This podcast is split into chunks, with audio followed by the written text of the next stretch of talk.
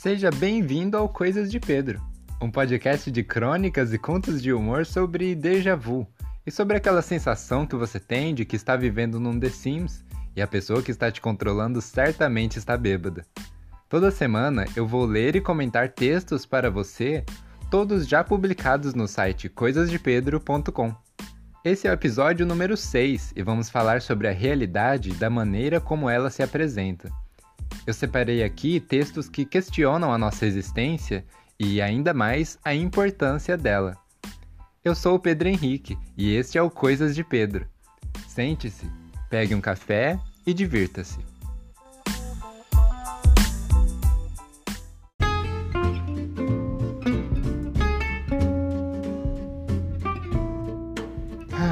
Você pega aquela batata frita que você escolheu a dedo e a leva vagarosamente à boca. Você sente primeiro o gosto do sal, aliado à temperatura elevada da batata que aos poucos, conforme você a morde, vai se transformando em um purê que cozinha sua boca por dentro. Delicioso! Todas as sensações que temos encaramos como sendo reais. É pelos sentidos que nós nos identificamos e nos relacionamos com o mundo à nossa volta como se ele fosse real. Como assim, como se ele fosse real? Você pensa, ele é real. Ah, a verdade é complicada, caro ouvinte. O conceito de realidade é abstrato demais para coisas tão concretas e deliciosas como batatas. Realidade é aquilo que é fato, que é verdadeiro e se você julga ser real, pode até ser. Por exemplo, um acidente pode acontecer no meio da rua e cada pessoa que viu ou sofreu o acidente descreveria a realidade desse fato de um jeito diferente. E eu acho até que já fiz um texto sobre isso. Como eu falei agora há pouco, nós definimos a realidade à nossa volta pelos nossos sentidos. O que vemos, ouvimos e tudo o que sentimos tocando na nossa pele é a nossa realidade. É muita informação ao mesmo tempo. E às vezes a gente não recebe a informação completa ou do jeito certo. Então, podemos dizer que vivemos cada um a sua realidade, e ao mesmo tempo todos em realidade nenhuma. O texto que você vai ouvir agora se chama Tem Vidas na Tela, e nele você vai entender que algumas realidades são melhores que as outras. Vamos ao texto.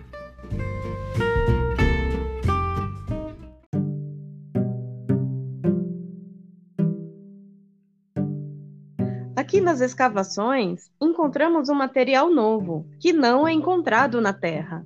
E como vocês podem ver, há uma grande quantidade dele em toda a escavação. E estudos indicam que sua fonte pode estar a mais de 400 milhas abaixo desse ponto. Temos aqui o engenheiro-chefe de exploração, Paulo Arguilan. Exatamente, Xion. Estamos explorando esta área duas semanas não há indícios que o material seja radioativo, mesmo em exposição a raios solares diretos por tanto tempo. Mesmo assim, como vocês podem ver, os exploradores todos estão trajando seus roupões de radiação, mesmo porque a atmosfera também é diferente. Estamos levando aos poucos esta matéria para ser estudada nos diversos laboratórios. Inclusive, algumas já chegaram nas bases lunares para o melhor reconhecimento e estudo. Muito bem direto das escavações de Luna 13º. É com você, Evaristo. Excelente. Agora passamos para as notícias da Terra. Um grande meteoro. que besteira! Disse ele, sentado na sua poltrona reclinável, suja de gordura e óleo. Meg! Ô oh, Meg! Olhou em volta. A televisão continuava a mostrar notícias da Terra. Ele se levantou, Procurou na geladeira alguma cerveja. Foi até o guarda-roupas e mudou sua vestimenta. Enquanto caminhava até a porta, o telefone tocou. Alô, alô, Mike, precisamos de você. Qual é agora? Um meteoro? Outro Godzilla para cuidar? Muito pior, Mike. Vem até o centro de comando. Ah, ok. Já estou indo. Mike desceu as escadas enquanto escolhia sua melhor arma.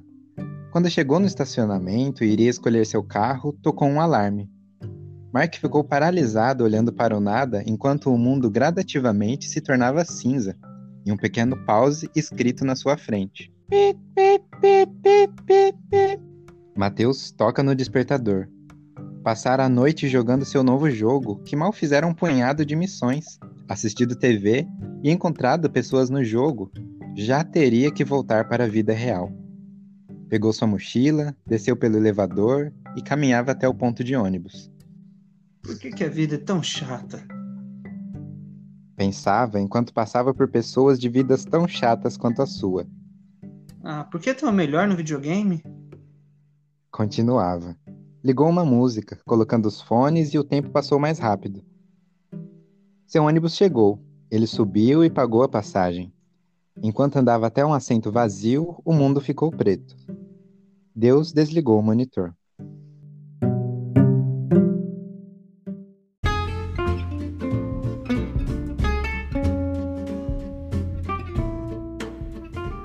Roteiristas se sentaram em volta de uma mesa e se reuniram por semanas e semanas.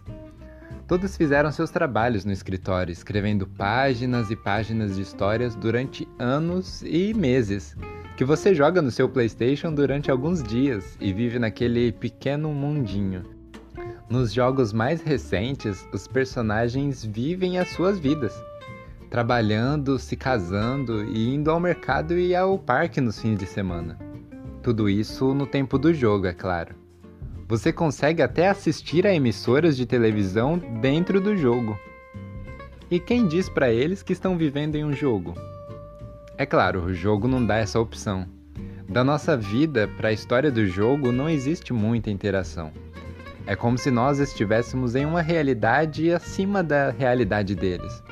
Mas do jogo para a vida, você se emociona quando o personagem morre e fica feliz quando os bonzinhos vencem no final. Na tela da sua TV ou do celular, você pode ver e jogar uma vida inteira. E foi pensando nisso que eu fiz esse texto. Nos jogos mais imersivos, você pode assistir a horas de televisão sem repetir a programação. E essa simples ideia me assusta. Se nós podemos interagir com uma dimensão criada dentro de uma dimensão, o que nos garante que não existem dimensões acima da nossa? Depois de passar a noite inteira jogando, o Matheus, aí do texto que você ouviu, teve que ir trabalhar. E acabou se questionando por que a vida é tão chata. Ou ele até disse, por que no videogame é tão melhor? Vai ver que toda essa parte chata da vida é uma prova de que estamos vivendo na realidade base mesmo. Ninguém aguentaria duas horas em uma fila de banco em realidade alguma. Muito menos do videogame. O único investimento que tornaria viável a produção de universos inteiros paralelos ao nosso seria o entretenimento. Tá aí o filme Show de Truman para provar esse ponto. Tem também o BBB, a Fazenda, a política brasileira e outros reality shows que nos provam que o absurdo de realidades paralelas nos entretém mais do que a realidade que a gente vive todo dia. Você ouviu no texto. O que aconteceu quando Mateus teve que voltar à vida chata e trabalhar? Deus desligou o monitor. Ninguém aguenta essa vida aqui não.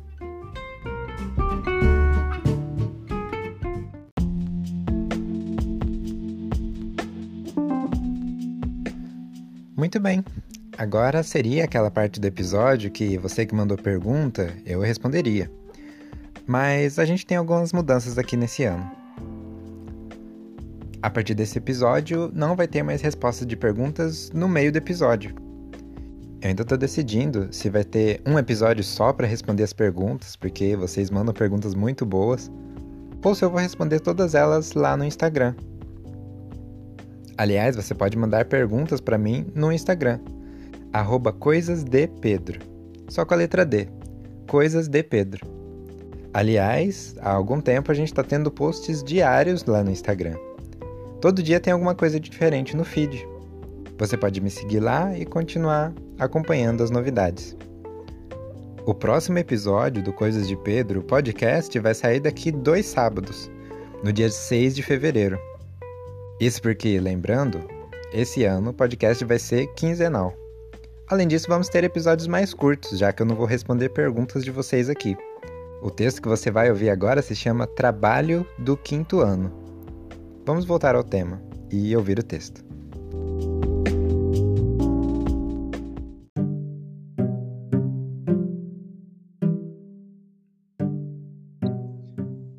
Na magnífica Escola Universal para Seres Celestiais, durante a aula de Física do quinto ano, todos os alunos apresentam seus trabalhos de fim de ciclo. Numa interminável aula cheia de trabalhos pífios e chatos, com um vulcão de bicarbonato de sódio, uma bomba atômica de nêutrons, três apresentações exatamente iguais de supernovas, ela vai apresentar seu trabalho. Não é o melhor aluno da sala, mas também não é o pior. Trouxe uma caixa. Que é isso? Perguntou o professor. Meu trabalho, fiz nas férias. Hum, vamos dar uma olhada nele. Era uma caixa escura, feita de um material negro, que não podia ser precisamente tocado. Não que isso fosse um problema, já que todos ali eram seres astrais. E como funciona? Você olha por aqui. E mostrou um jeito de olhar dentro da caixa por olhar diretamente à caixa. Uau, é impressionante disse o professor. Hum, o que é isso? Apresente para a turma. Estrelas. Eu fiz estrelas. Se você olhar aqui mais perto, olhe, meteoros. Eu juntei vários meteoros e fiz um planeta. Era frio e cheio de gases, então fiz esse aqui, mais quente, próximo a outra estrela. Interessante. Inventei água. Como? Água, aqui e deu zoom num meteorito formado de água em baixa temperatura. Aqui. Mostrou um planeta azulado. Tem muita água aqui? Perguntou algum aluno astral. Tem sim, vê? E mostrou florestas. Tinha animais lá. E ela teve que explicar o que são animais. E olha aqui, esse deu trabalho. Mostrou um homem Uau! A classe fez em um uníssono celestial. O professor continuava explorando por conta própria em um outro canto. O que eles estão fazendo? Descobrindo o fogo. Fogo? É, um tipo de energia. Vai fazer bem para eles. Agora passa mais para frente. Como assim, para frente? Ah, é. Eu tive que criar o tempo tempo? Sim, depois explico. E então avançaram no tal tempo. Aqui. Mostrou o aprendiz. Cidades, rodovias, mostrou plantações e mares. Mostrou também como funcionavam as escolas nesse sisteminha que ele criou. E são seres vivos? Quase que sim. É. Hum, fez o professor com um pouco de desdém pelo trabalho do aluno. Mas olha aqui. Fez o aluno trazendo a atenção do professor e de seus colegas. Mostrou a guerra e eles ficaram fascinados. Mostrou a revolução industrial, os avanços tecnológicos. Mostrou a internet e os blogs, o compartilhamento de vídeo, filmes, robôs, a mecânica, a engenharia o aluno ganhou um B- pelo seu trabalho. O professor justificou que a ideia foi boa, a execução nem tanto, e mandou um recado dizendo: Mãe, seu filho é excepcional. E aqui estamos nós, vivendo num trabalho do quinto ano.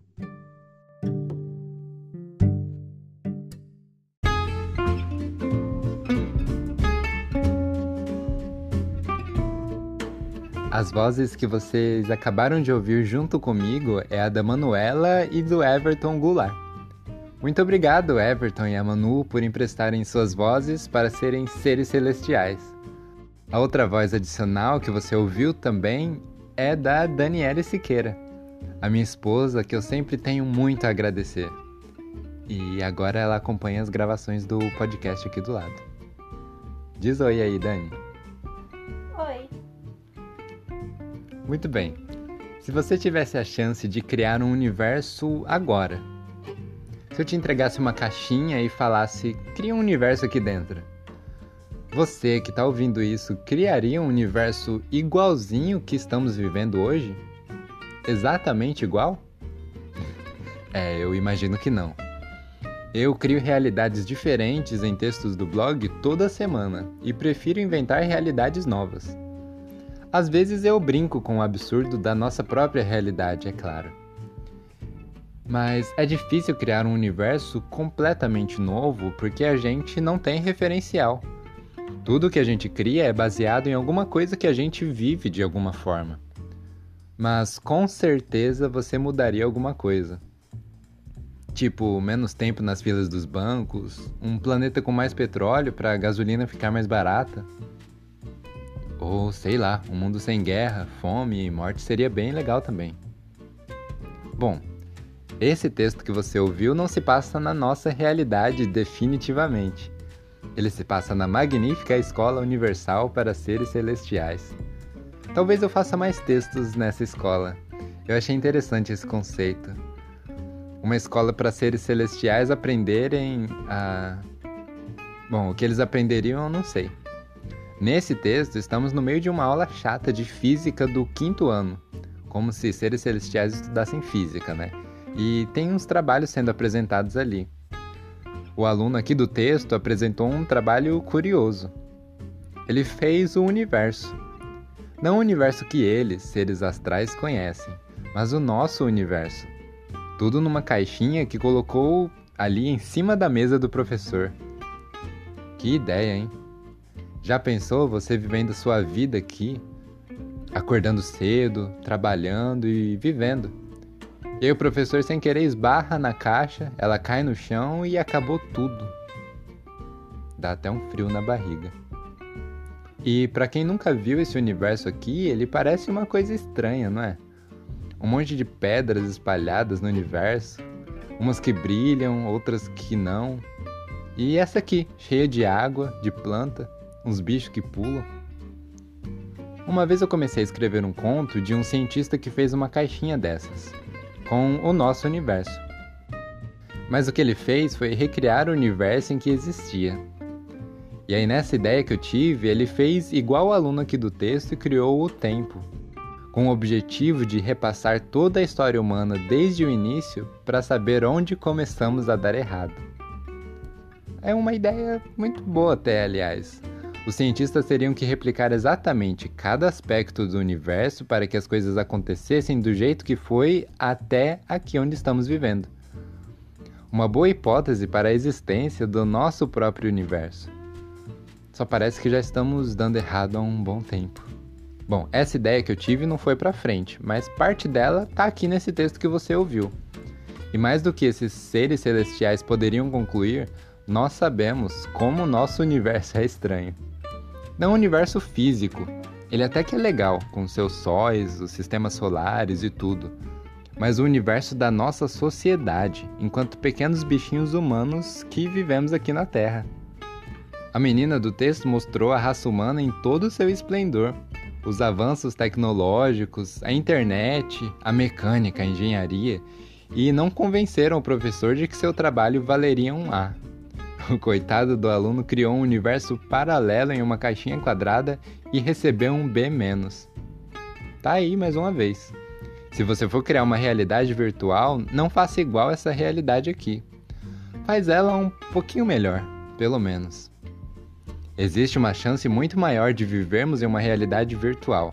Isso porque, resumindo muito, com o avanço da tecnologia no passo em que estamos, em menos de 100 anos, nós teríamos computadores com processadores super potentes. Potentes o suficiente para criarmos universos virtuais inteiros. Assim, ou nós já avançamos o suficiente para criarmos uma realidade e estamos nela neste exato momento, ou nunca seremos capazes de chegar a esse ponto. Uma coisa é certa: essa realidade aqui tem que acabar. Acabar ou mudar para algo muito melhor.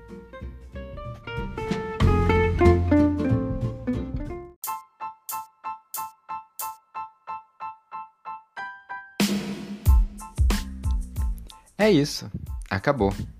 Se você quiser, toma a pílula vermelha ou a azul, fica à vontade aí. Se você gosta das coisas de Pedro, tanto o conteúdo do blog e desse podcast que você acabou de ouvir, você pode me apoiar de várias formas. Compartilhe esse podcast com quem você gosta. Escute ele junto com um amigo, com alguém da casa, enquanto você lava a louça. E, por fim, você pode me apoiar no PicPay. O PicPay é o meio de pagamento digital, e com ele você pode pagar recargas de celular, qualquer maquininha Cielo, créditos para Uber e inclusive apoiar o Coisas de Pedro em assinaturas mensais. É só baixar seu aplicativo e procurar arroba Coisas de Pedro. Lá tem os planos Pedrinho, Pedroca e Pedrão. Você escolhe o seu plano, assina e começa a fazer parte dos apoiadores do blog e do podcast.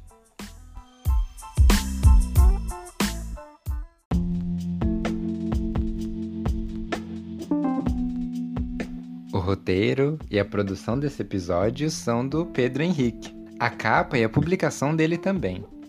A edição desse episódio é do Vitor Perazzi. Muito obrigado a Priscila e o Bruno pelas vozes no primeiro texto, e a Manuela e o Everton também no segundo texto que você ouviu.